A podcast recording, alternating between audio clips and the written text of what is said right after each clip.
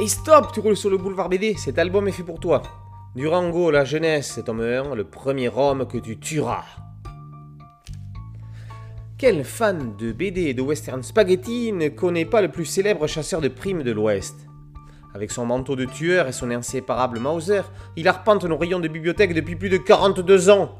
Un âge respectable pour un homme vivant de la gâchette. Il était donc temps de connaître enfin son histoire. Qui est-il à l'origine? Quel est son passé? Comment et pourquoi ce jeune vagabond que nous découvrons aujourd'hui au Texas en 1886 va-t-il devenir ce si redoutable tireur au grand cœur? Témoin involontaire mais gênant d'un triple meurtre en pleine Sierra, le jeune John Lane ne doit son salut qu'à l'abandon de son cheval en espérant que le tueur le suivra dans la rivière. Paris gagnant. Ramenant ensuite les trois cadavres et les chevaux en ville, il est remercié par Old Bull Warren, leur patron et gros propriétaire et éleveur de la région. Ce dernier semble rencontrer quelques soucis comme du vol de bétail et des problèmes de trésorerie. Néanmoins, reconnaissant, il engage John Lane à laisser. Le jeune homme, devant prouver ses compétences, démontre certaines aptitudes avec un colt. Il risque d'en avoir bien besoin, car un conflit entre les trois gros éleveurs du coin se profile à grands pas. Mais qui est derrière tout cela? Pourquoi? Bull Warren lui-même le capitaine Bellens, vieil officier confédéré refusant la défaite du Sud, ou le clan des Westbury, des métis Cherokee devenus éleveurs de moutons? À moins que d'autres protagonistes, agissant encore dans l'ombre, ne cherchent à provoquer une guerre ouverte entre les trois premiers avant de se découvrir pour récupérer. Mais récupérer quoi? Ce territoire cacherait-il quelque chose?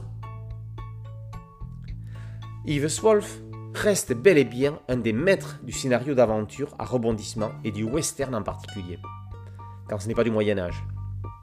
Si Durango était digne de séries réalistes telles Comanche, il entre maintenant, avec ce préquel, dans la lignée des grands héros, où la série phare ne suffit plus. Et pour n'en citer qu'un, dans le genre western justement, impossible de ne pas faire référence à la jeunesse de Blueberry.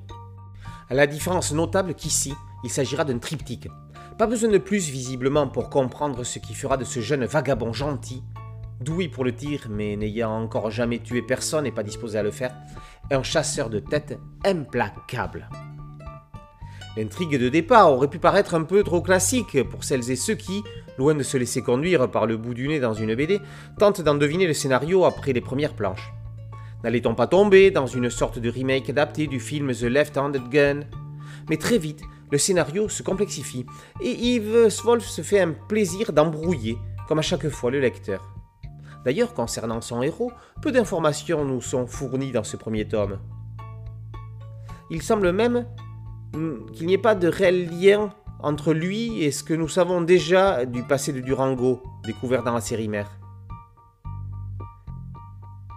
Et si John McLean, oups, pardon, McLean c'est 13, lapsus innocent, si John Lane ne flingue pas encore à tour de bras, les cadavres se comptent, eux, par dizaines. 25 si pas d'erreur. Cependant, est-ce réellement son nom Et contrairement à son futur Durango, ses réflexions semblent plus profondes et ses scrupules plus nombreux?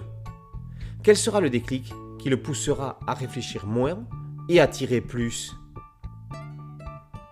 Un bon scénario ne suffisait pas, encore fallait-il trouver un bon dessinateur. Un crayon capable d'entrer dans l'univers western hyper réaliste de Swolf, avec notamment le respect pour son trait, ses visages, ses décors, ses espaces grandioses, ses chevaux. Et quitte à trouver la perle rare, Yves Swolf va s'associer à Roman Surzenko, ayant déjà prouvé son immense talent avec les tomes de la jeunesse de Torgal. Tiens, un autre Smithnov Surzenko se plonge ici, dans ce nouvel univers, avec succès et éclat. Il serait injuste de notre part dans cette chronique de ne pas éclairer également le troisième partenaire désormais indispensable dans toute BD. Le travail de mise en lumière, c'est celui de Jackie de Gennaro. Elle maîtrise désormais clairement ses palettes, reproduisant idéalement les ambiances, décors et autres imaginés par son scénariste de cœur. Ce premier tome est plus que prenant et captivant. La suite est d'ores et déjà attendue avec impatience.